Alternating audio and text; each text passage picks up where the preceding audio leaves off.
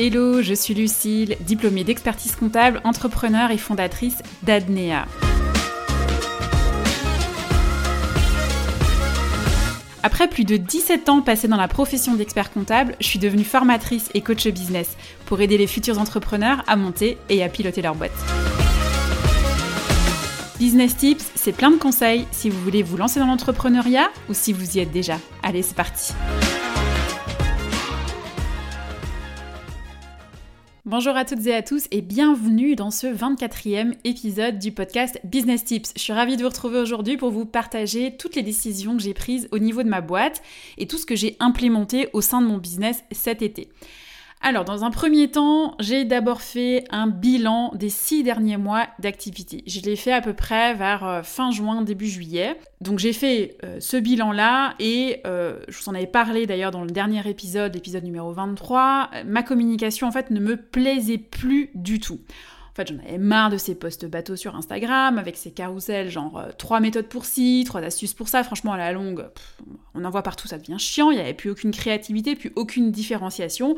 Donc pour moi, plus aucun plaisir à créer. Comme je vous l'ai dit dans l'épisode numéro 23, j'ai pris un virage à 360 degrés sur mon compte Instagram. Donc bon, je ne vais pas vous refaire l'épisode. Je vous invite à l'écouter si jamais vous ne l'avez pas écouté encore.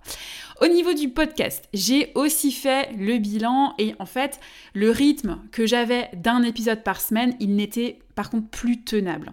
En fait, j'ai plus autant de temps euh, qu'avant et du coup, ça devient en fait une vraie charge mentale pour moi parce que euh, bah, je me mets une forme de, la pression, du stress euh, et bah, je me mets la pression de me dire que bah, le vendredi matin, il faut absolument que j'enregistre mon épisode, que je le monte pour qu'il soit publié le lundi suivant.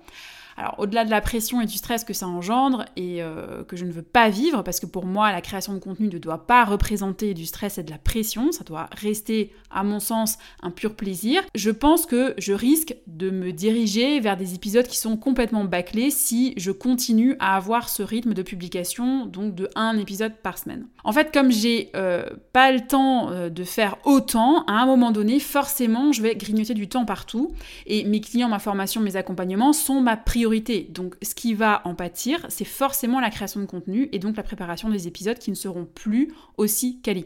Et ça, je ne le veux pas du tout. Donc du coup, je revois un peu ma communication pour les six prochains mois, que ce soit donc au niveau du podcast au niveau d'Instagram. Vous l'avez sans doute remarqué, mais j'ai complètement laissé tomber LinkedIn. Je vous en ai déjà parlé au cours de l'épisode 8 de la série Mon Business, mais ce réseau social ne me plaît pas, c'est The Place to Be Fake. Je pense qu'il est en train de prendre la même tangente qu'Instagram, mais avec quelques mois ou quelques années de retard. C'est place au beau, à la richesse, à l'abondance. Et je pense qu'à un moment donné, les gens vont finir par en avoir vraiment marre de tous ces posts dentifrice ultra bright et vont vouloir consommer du contenu beaucoup plus authentique. D'ailleurs, on le voit, moi je le vois en tant que consommatrice de contenu, tout ce qui est beaucoup plus authentique, ça se voit, il y a beaucoup plus d'engagement.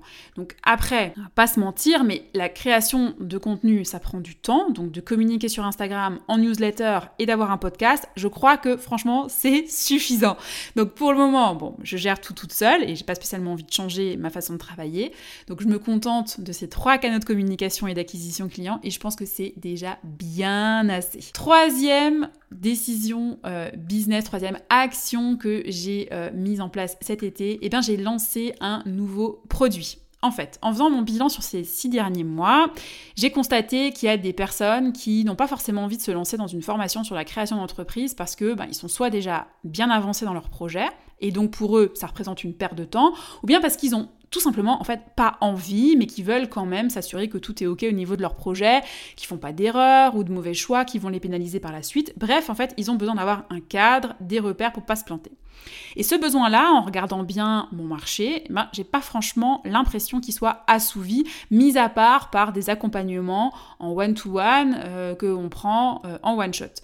Clairement, bah, ça ne concerne pas la majorité de la clientèle cible, hein, clairement, mais ça représente une partie, et moi je trouve ça trop con en fait que les gens ne puissent pas trouver un service en face de leurs besoins pour leur permettre de se lancer en mode sécure. Donc c'est comme ça que j'ai pensé en fait à ce nouveau produit en me disant ok, c'est quoi les points essentiels à ne surtout pas négliger avant de se lancer et qu'il faut absolument contrôler? Et donc j'ai conçu en fait une checklist de 9 points à vérifier avant de se lancer qui répond précisément à ce besoin-là, qui est beaucoup moins long qu'une formation, en fait en quelques heures tout est fait, et donc aussi forcément beaucoup moins cher et qui permet quand même d'avoir la garantie que tout soit OK. En fait, j'ai sorti ce nouveau produit d'abord en mode freebie, donc euh, freebie contenu gratuit à télécharger, et avec comme ressource en fait que du contenu gratuit et deux trois outils en plus euh, qui sont issus en fait de la formation Je monte ma boîte. J'ai eu pas mal d'engagement sur ce freebie et de très bons retours. En fait, ça m'a permis de faire une sorte de bêta testing pour valider le produit définitif avant de le lancer officiellement. Justement, concernant le lancement, le produit est déjà en ligne mais toute la campagne de communication est prévue pour un peu après la rentrée. Quatrième point, Qu'est-ce que j'ai fait donc cet été? Eh bien, j'ai aussi revu toutes mes dépenses. Donc en plus de faire mon bilan en matière de communication, j'ai fait mon bilan comptable et je me suis rendu compte en fait de toutes les charges et dépenses inutiles au possible.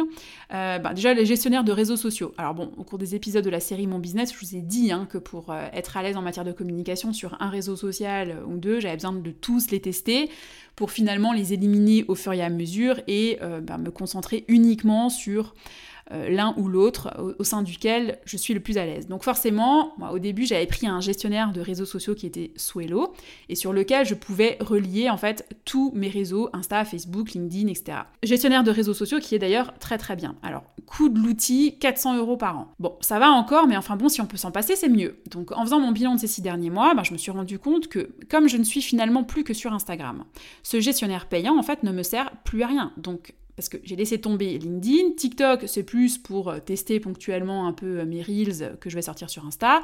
Twitter, j'y vais que pour m'informer, rien de plus. Là, je ne renouvellerai pas l'abonnement et je bascule en fait sur la Meta Business Suite qui est gratuite et qui me permet de gérer toute ma planification de contenu, mes pubs, de consulter mes statistiques, euh, de faire le point à ce niveau-là. Donc voilà, pour moi, ça répond clairement à mon besoin. Je pense que d'ailleurs, c'est une erreur de ne pas se servir de cet outil qui est la Meta Business Suite, parce que justement, c'est gratuit et en plus, très franchement, c'est vraiment bien foutu. Ensuite, mon site internet. Alors là, ça a été le plus gros point noir. En fait, j'ai un site marchand, donc avec euh, bah, une plateforme de formation et un CRM. Mais j'ai regardé ce qui se faisait en fait au niveau de la concurrence, parce que il y a deux trois fonctionnalités en fait que je n'avais pas sur euh, mon ancien site et euh, qui étaient ou alors qui étaient assez mal foutu et donc pas très très bien exploitable et bah forcément ça m'a poussé un petit peu à regarder ailleurs. Et là aussi, bah, j'ai fait euh, du coup mon choix sur un, nouveau produit qui est en fait System.io, qui est un produit français et qui en plus me coûte, accrochez-vous bien, 160 euros par an contre 130 euros par mois. Donc euh, je fais carrément 90% d'économie juste sur ce poste de dépense là, c'est énorme. Donc en plus d'être moins cher et euh, bah, de répondre clairement à mon besoin quasiment à 100%, franchement, je vois pas pourquoi je devrais pas changer. Tout l'intérêt en fait de faire des petits bilans à mi-parcours histoire de revoir un petit peu les choses et d'améliorer sa rentabilité. Et du coup, j'ai profité de l'été en fait euh, où il y a eu un bah, voilà, il y a un ralentissement général des activités pour tout migrer en fait sur euh, system.io, l'été qui est clairement plus calme niveau business. Donc euh, sachant que bah, je me dégage du temps au niveau du nouveau produit aussi parce que en fait, c'est un produit la checklist dans lequel je n'interviens absolument pas n'est euh, ben voilà, répondre aux commentaires sur la plateforme. Mais il n'y a pas de live, il n'y a pas de one-to-one, il n'y a absolument rien. Je me concentre sur mon nouveau site durant tout l'été. En fait, mon objectif de l'été, c'est d'avoir un maximum de temps disponible pour bosser en interne sur mon business, pour améliorer en fait sa performance sur les mois d'après à partir de la rentrée. Vous aussi d'ailleurs, si vous avez un moment de calme, c'est clairement, je pense, après, c'est mon avis, partagé ou pas. C'est clairement pas le moment de chiller, mais plutôt de mettre en place des choses, des actions pour en récupérer des bénéfices plus tard. Après, si on a envie de profiter, si on a envie de chiller un petit peu, eh ben c'est aussi complètement ok. Voilà pour toutes les actions que j'ai faites et implémentées chez Adnea. On fera le point ensemble sur ce que ça a donné en termes de chiffres dans 6 mois. On arrive maintenant à la fin de l'épisode et avant de nous quitter, un petit rappel pour mettre une note 5 étoiles à ce podcast sur votre plateforme d'écoute préférée pour aider le podcast à se faire connaître et à vous abonner pour être notifié des prochaines sorties d'épisodes. À bientôt!